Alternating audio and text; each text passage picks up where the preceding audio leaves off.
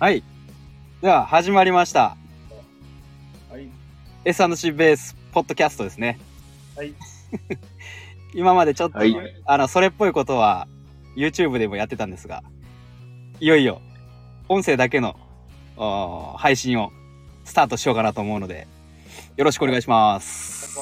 お願いします。ということで、今回のメンバーですね、えー、S&C ベース、久保と、S&C ベース、コーチ、岡と、そして S&C ベース、な、なるのかな？コーチ3早く契約してください。佐々木さんに来てもらってます。よろしくお願いします。はい、お願いします。さあ、何喋りましょうか？何喋りましょうか？うん。まあオーストラリアの、そうですね。オーストラリアのことでも喋りましょうか。そうですね、僕、久保が、あのー昨日、一昨日オーストラリアから帰ってきて、ほやほやなので、まあ、なんでオーストラリア行ってたんでしょうっけ？僕、そうですね、えっと、サポートしてる、えー、まあ、プロゴルファーの杉原彩香選手の帯同で、まあ、トレーナー兼キャディーもしてました。行ってたねー。キャディバッグを。あのーその模様はインスタグラムで、はい。これをインスタグラムでフォローしておりました。なるほど。なるほど。しっかりと6試合、6週間ですね。オフがなかったので、6試合、6週間みっちり戦ってきました。大変でしたね。いろいろ。みんな大変でした。ね、これ、招待？えっ、と、オーストラリアのツアーメンバーにはなってたので、彩香が。で、それで、まあ、毎年出てて、あの、シード権を持ってたので、まあ、それで参加してたって感じですね。そうか、じゃあ、ある意味招待で来たんだ。そうですね。こ今年も、今年も出れますという通知が 来たみたいで、それに参加してますという。ことは、2年連続2度目の出場ってやつですかね。えっとね、3年ね。3年連続3度目の出場。コロナで3年前がなくて、4年前に権利を持って、うん。で、コロナ明けて、去年、そして今年ですね。まあ、なので、3回目のツアーという感じで。まあ、言っても3年連続ですね。そうですね。まあ、僕は、さあのー、帯同したのは2年連続なので。あ、そうですね。はい。いやー、面白いですよ。オーストラリアツアー。最後のジョッキが、一番印象に残ってるのはあの最後のジョッキでした。ビールあれが一番面白そうでした。確かに。あれが一番笑ってたかもしれない。あの、一一番番幸せな瞬間かもしれないですね。大ジョッキのビールを最後に飲んで帰ってきました。煽り飲む。いいですね。それにしてもね、オーストラリアのツアーはね、あのすごいタフで、まあ、試合の形式が面白くてですね、ランキングをうん男子と、男子と女子と、もう混混合で、ま、混ぜ、混ぜ合ってこう、ランキングを競うみたいな感じなので、マジで？そうなんですよ。男子の凄腕プレイヤーとか、すごいパワーの持ち主とも一緒に回って、で、その試合のランキングを決めていくみたいな感じですね。ああ、じゃあ男女混合でやってたの？そうなんですよ。だからまあ、圧倒的に男子の方が有利な有利な感じ。有利な試合が多いって感じだよね。うん。まあ飛ぶし、あの、グリーンに球が止まるしみたいな感じで。女子よりはうまくいきやすい。同じ環境でやったらいきやすいんじゃないかなっていう印象はうんあったかな。そうか。ってことは男子、えでも女子で最高位はな何なんですか？でもね、女子がね、優勝したりもするんですよ。それでも。ええすごいね。だか飛び抜けてすごい選手もいたりとか。まあでもなかなか予選通過はやっぱり圧倒的に男子の方が多かっ今回の日本ダービーに優勝するみたいな感じだた。ね。そうですね。夢はあるかもしれないですよね。ではあるね。女子でも勝てるんだという。うん、女子でも勝てるんだっていう。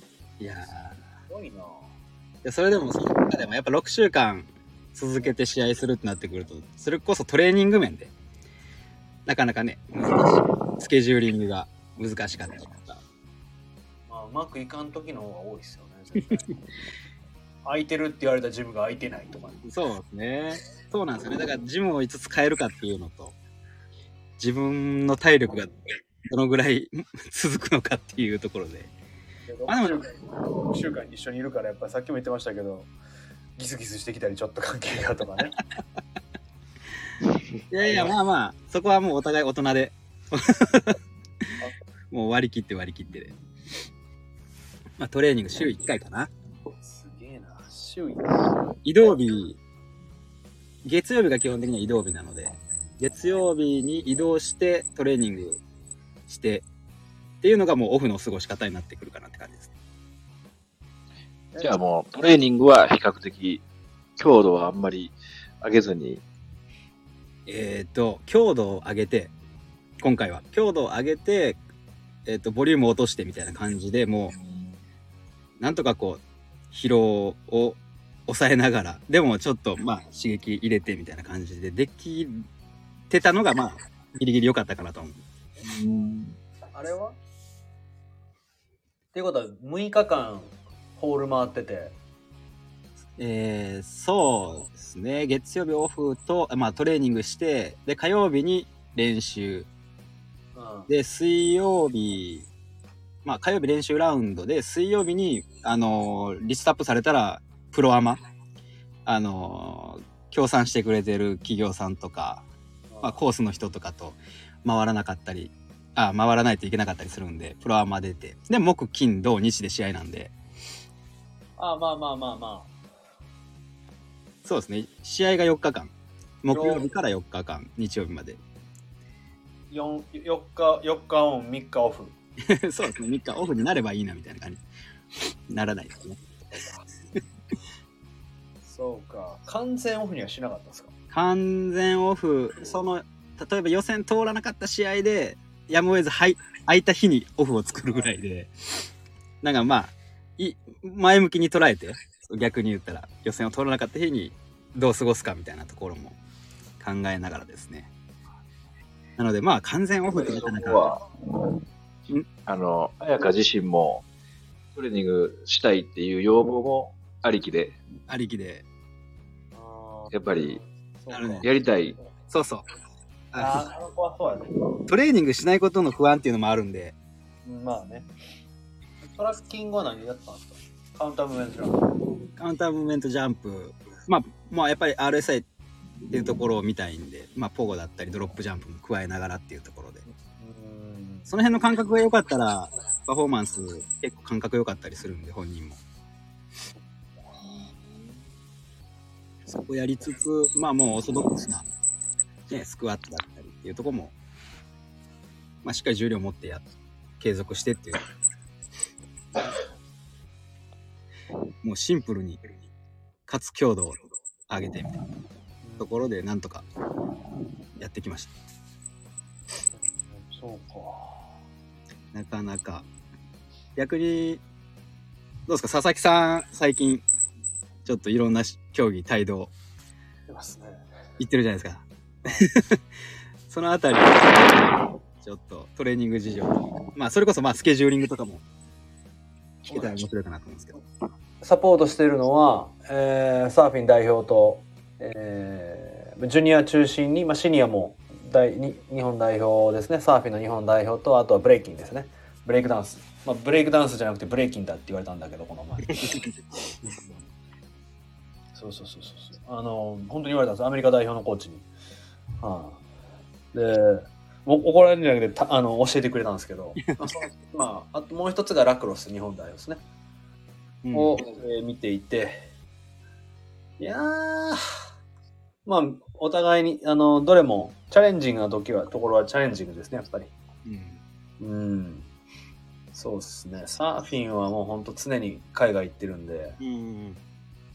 うん、どうウェイトしたらいいんだろうかなとか、あとは、あのー、本当サーフィンって、えー自然を相手にしてるので、あの、波、波にぶつかった時の衝撃がやっぱりラグビー選手のタックルぐらいなんですよ、やっぱり。うん。での飲まれで波に揉まれてそれで怪我した選手もいるので過去に。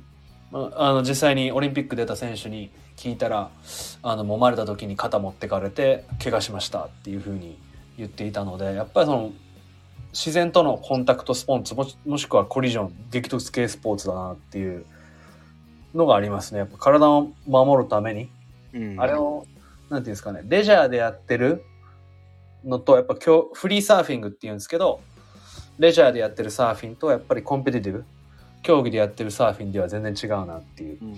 まあねレジャーでやってる場合はもうそのままあの痛痛かったらというか危な危ないと思ったら痛いいきあの離れりゃいいわけですから。はい。ただ競技の場合はね。そうですね。そうなんですよね。なるほど。そうですね、えーでブレイキンは今年あ来年のパリから、えー正式競技になってまして。まだ LA とブリズベンはわからないんですけれども、うん、ただ、あのー急速に整備されているので、その、初競技として、正式種目として、ああ、もう過密スケジュールですね。すごいです。ありえないぐらい過密スケジュールです。もう本当に、えーこの前もあったんで、この前 NHK で、えー放送された全日本選手権っていうやつがあったんですけれども、その1週間後に北九州で、うんあのーなんていうんですかね、えーえー Breaking for Gold っていうワールドシリーズがあるんですけど、それがあってですね、まあ、それもオリンピック、そのポイントでオリンピックの、えーいけるかどうかっていう大事な大会なんですが、まあ、1週間後にあって、すごいなと思って。で、スケジュール見てたら、あのーもうこれ発表されてるんですけど、アジア選世界選手権があるベルギー、ソロですね。クルーではなく、クルーチームではなくて、うんえーソロでやってる、やる、えー戦う、えーベルギーであるんですけど、9月の22日か24日かだったかな、ベルギーが。で、アジア選手権北京でやったのかな。それが24日から26日なんですよ、9月。えーありえないでしょ。めちゃめちゃ速攻飛んでいかないといけないですよね。そこで出ます。あもちろんその何か、なんていうんですかね、ランキングが上であれば、最初の試合が免除されるっていうものもあるんだと思うんですけど、やはり、言うてもね、6時間以上時差がありますから、うんその日に移動して、その日にダンスっていう可能性もあるので、そこをどうしようかな、どうどうして、みんなでどうしてようかなっていうのはみんなで考えてますね。それって、すごいですね。もう、なんかもうイメージ湧かないですけど、あんまりね、僕も知らないので、彼らは本当すごいですよ。トレーニングとかの文化っていうのは逆にどんなもんなんですか？その世界でまだ。方の方が多いですね。うん。うん、まだない方の方が多いです。もうブレイキンをする、ブレイキンのために強くなるにはもうブレイキンで強くなればいいっていう人が多いですし、えーブレイキンをやったことがない、ダンスをやったことがない人には習いたくないっていう人ももちろんいると思うので、まあ、そこは徐々に徐々にっていう形ですね。うん。まあでも、なんかどの世界も同じようなこそうですね。となんでしょうね。ゴルフもそうだし、野球もそうだし、まあでも、え、その中で佐々木さんの役割っていうのは、僕は基本的に選手を怪我させないっていう。あのラクロスの日本代表の時にも言ってるんですけどやっぱクラブチームからとかあとは所属してるクラブチームがあるわけじゃないですか。で所属している、えーくチームダン、えーブレイキンのバ、えーチームもあるわけですから、まあ、そういう、まあ、日本代表であったりだとかなんたら選抜ってあるわけじゃないですか。はい。ってことはその所属チームにし所属チームからしたらやっぱフェラーリなわけなのでその選手たちは、まあ、フェラーリを傷傷つけずに返していくっていうのは大事ですよね。まあでも、ね、シーズン中というか、まあ本当に試合期なんて僕らの役割って、もうそこに尽きるかなっていうところですよね。もういかに試合を遂行させるかっていうそうですね。いかに遂行させて怪我せずにお返しする。間違いないですね。もう練習会の時に練習怪我があった時はもう本当にマジかと思いますもん、これは防げただろうっていう時もありますしあとは、まあ、さっきのブレイキンの話になるんですけど彼らソロも出てソロ、まあ、1対1ですね、はい。試合も出てクルーも出るのクルーもチームも出るのでこの負荷調整が本当どうしたらいいんだろうっていう。なるほど。で、海外飛び回ってますから、日本ももう移動しまくりますし。えー、でもすごい難しい競技ですね、でもね。サポートするのもやっぱり。彼らは本当にす、本当に素晴らあ、でも本当にみ、あの、サーフィンも、ブレイキンも、一つ言えるのはもう本当に素晴らしい人ばっかですね。うんうん、礼儀正しいし、まあ、いろんなイメージがあると思うんですけど、あのー特にブレイキンのシゲキックス君です。シゲキックスですね。えー彼はもう本当に22歳ですけど、僕の方が、あー僕より15歳か16歳年下ですけど、もう僕僕の方が学ぶことですね。彼の言動から。すごいっすよ、彼は。本当に。はい。学ぶことの方が多いです、彼から。面白いですね。人として。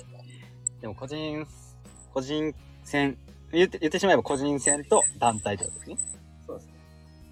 それも岡君が見てる剣道なんかも同じような状況なんじゃないだからちょっとさっきの、あの、あんまりその剣道は剣道で鍛えるみたいな。剣道で使う筋肉は剣道で鍛えるみたいなところはなんか同じような匂いがししますよね。まあまあね。それって、あの、そのブレーキーの人とかサーファーの人って、今まで佐々木さんが入るうん。前とかっていう、その、過密スケジュールとかも、まあもちろんあると思うんですけど、今までってどうしてたんですか？その前までとか。我慢してたっていう人が多いんじゃないですか。うん。我慢してて、例えば、あとはバンドエイド貼る。要はその、その場しのぎのことをずっとやっていて、怪我してもうどうしようもないから、うんやっていくっていう人が多かったと思います。あーほとんど、このベスト、ベストある程度この状態がいい形で試合に入れるみたいなのは、あんまりじゃあ経験が少ない人の方が多いみたいな感じなんでね。多分そうじゃないですか。多分そうだと思います。で、ただ、サーフィンの場合は、カノア選手っていう、五十嵐カノア選手っていう、まだ僕はお会いしたことないんですけれども、あのー方がおられて、まあ、有名ですよね、カノア君は。で、彼は彼ですごいトレーニングするんですって、やっぱり。フィジフィジカルトレーニングを。